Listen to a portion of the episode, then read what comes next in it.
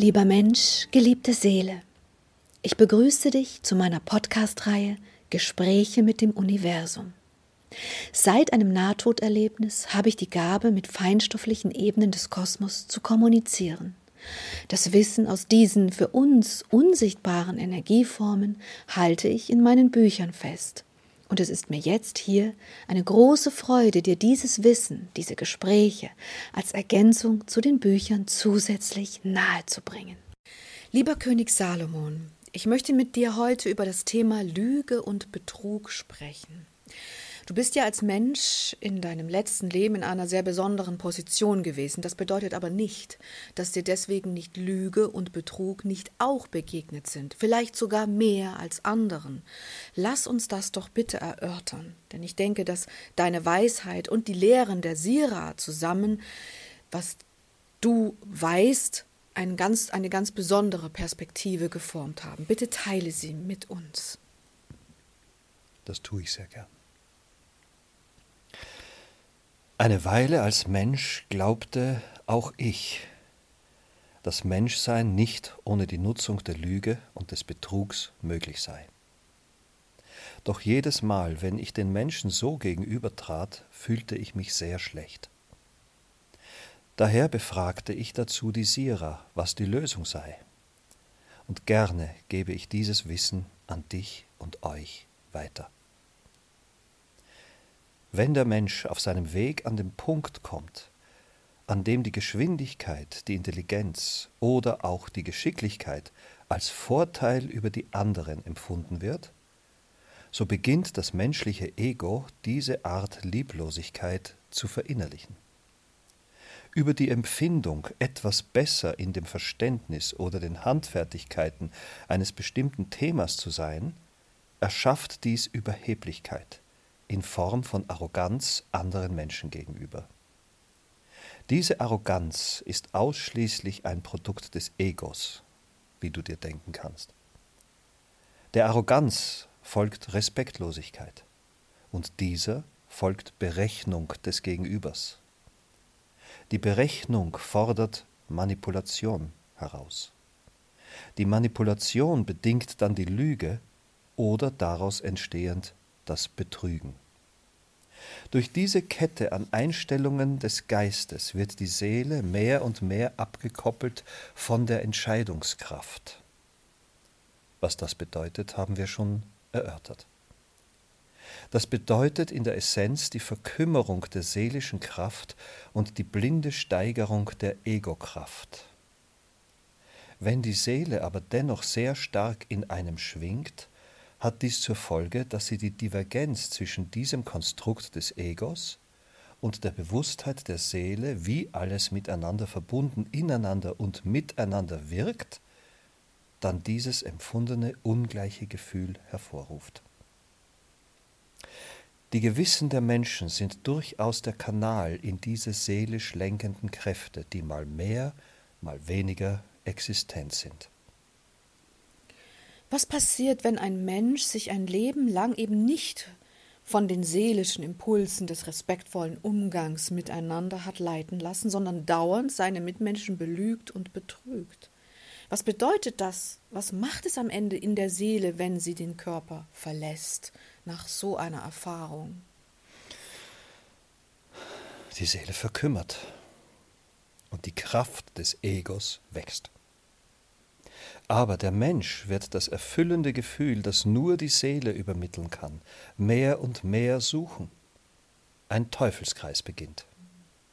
Die Manipulationen werden stärker, die weniger empathischen Impulse werden stärker, die verantwortungslosen Aktionen werden stärker, und dies bedeutet, dass nach und nach diese Kraft in der Seele schwächer wird. Du weißt, was das bedeutet. Ja, genau. Das ist dann diese kräftemäßige Verkümmerung der Seele, wie du es nennst, die dann wiederum bedingt, dass man nach dem Leben irgendwie nicht wirklich glücklich über das Getane ist. Aber was macht es mit den Menschen, denen man das antut? Weniger verbindend als die Ermordung von Leben, aber dennoch das Gleichgewicht der Seele störend. Du möchtest damit sagen, dass es nicht solche Resonanzen hat, wie wenn man jemanden umbringt und schlimmes Leid hervorruft, aber dennoch ein Ungleichgewicht darstellt in der eigenen Seele. Ein Ungleichgewicht in der eigenen Seele hervorruft. Also ist es hier nicht so, dass man dadurch mit den Seelen weiter in Verbindung bleibt, sondern es erschafft nur in der eigenen Seele ein Ungleichgewicht. Ja. Ich verstehe. Manchmal kann ja sogar nur eine ganz kleine Lüge großes Leid hervorrufen. Wenn jemand zum Beispiel etwas leugnet und damit ein anderes Leben zerstört. Wie ist das? Worum geht es da? Es geht um die Auswirkungen der Lüge und des Betrugs. Hm. Wird ein Mensch wirklich geschädigt in seiner Existenz, seinem Glück und seiner Freude, so haben die Resonanzen natürlich tiefere Auswirkungen, als wenn es nur eine kleine Manipulation ist. Die Art und Weise der Lüge ist nicht ausschlaggebend, sondern die Resonanz auf sie. Also ist es wichtig, dass ihr immer reflektiert, bevor ihr meint, dass ihr manipulieren müsst, ob dies wirklich nötig ist und ob dabei Menschen zu Schaden kommen. Denn sobald dies der Fall ist, betretet ihr die Stufe der tieferen Resonanzen, und werdet länger dazu brauchen, diese wieder auszugleichen. Wow, wie können wir den Menschen dabei helfen, diesen Moment der Reflexion zu tun? Also stell dir mal vor, du hast deine Seele jetzt lange nicht gehört oder gefühlt und bist meist von deinem Ego getrieben und erfährst jetzt über diese Worte hier von diesen ganzen Sachen. Wie findest du den Zugang dazu, dass du die richtige Entscheidung triffst und eben nicht über eine Lüge manipulierst oder gar mehrere Lügen dauerhaft manipulierst. Alle Dinge sind sehr vielschichtig. Wenn ein Mensch strategisch denkt, ohne dabei Leid hervorzurufen, so manipuliert er ja auch. Das kann dabei aber durchaus ohne diese negativen Resonanzen vonstatten gehen. Wenn die Menschen liebevoll und respektvoll all diese Dinge tun, und dabei ein liebevolles Ziel verfolgen, so ist dies keineswegs negativ. Aber Lüge, im vollen Bewusstsein, dass Schaden hervorgerufen wird, beginnt die negativen Resonanzen im Kosmos und in einem selbst hervorzurufen. Okay, aber meine Frage war, was macht der Mensch, bevor er eine solche Entscheidung überhaupt trifft? Wenn die Menschen nicht wissen, was sie tun sollen im Moment der Entscheidung, dann rate ich ihnen, innezuhalten. Wenn möglich, einen ganzen Tag verstreichen zu lassen, um das Gefühl der Tat zu fühlen. Versetzt euch in das Gegenüber. Versetzt euch in das Gefühl der anderen, die vielleicht von der Entscheidung wissen, vielleicht aber auch nicht. Wichtig ist immer, dass ihr die andere Seite fühlt. Mhm. Wer also vor einer solchen wichtigen Entscheidung steht, sollte langsam von allen Seiten betrachtend die Situation beobachten, aus verschiedenen Blickwinkeln. Aus dem Blickwinkel der Wissenden, aus dem Blickwinkel der Unwissenden, aus dem Blickwinkel der Ausführenden und aus dem Blickwinkel der Profitierenden. Allesamt sollten in friedlichem und freudigem Gefühl diese Situation erleben, egal ob sie mitwissen oder nicht.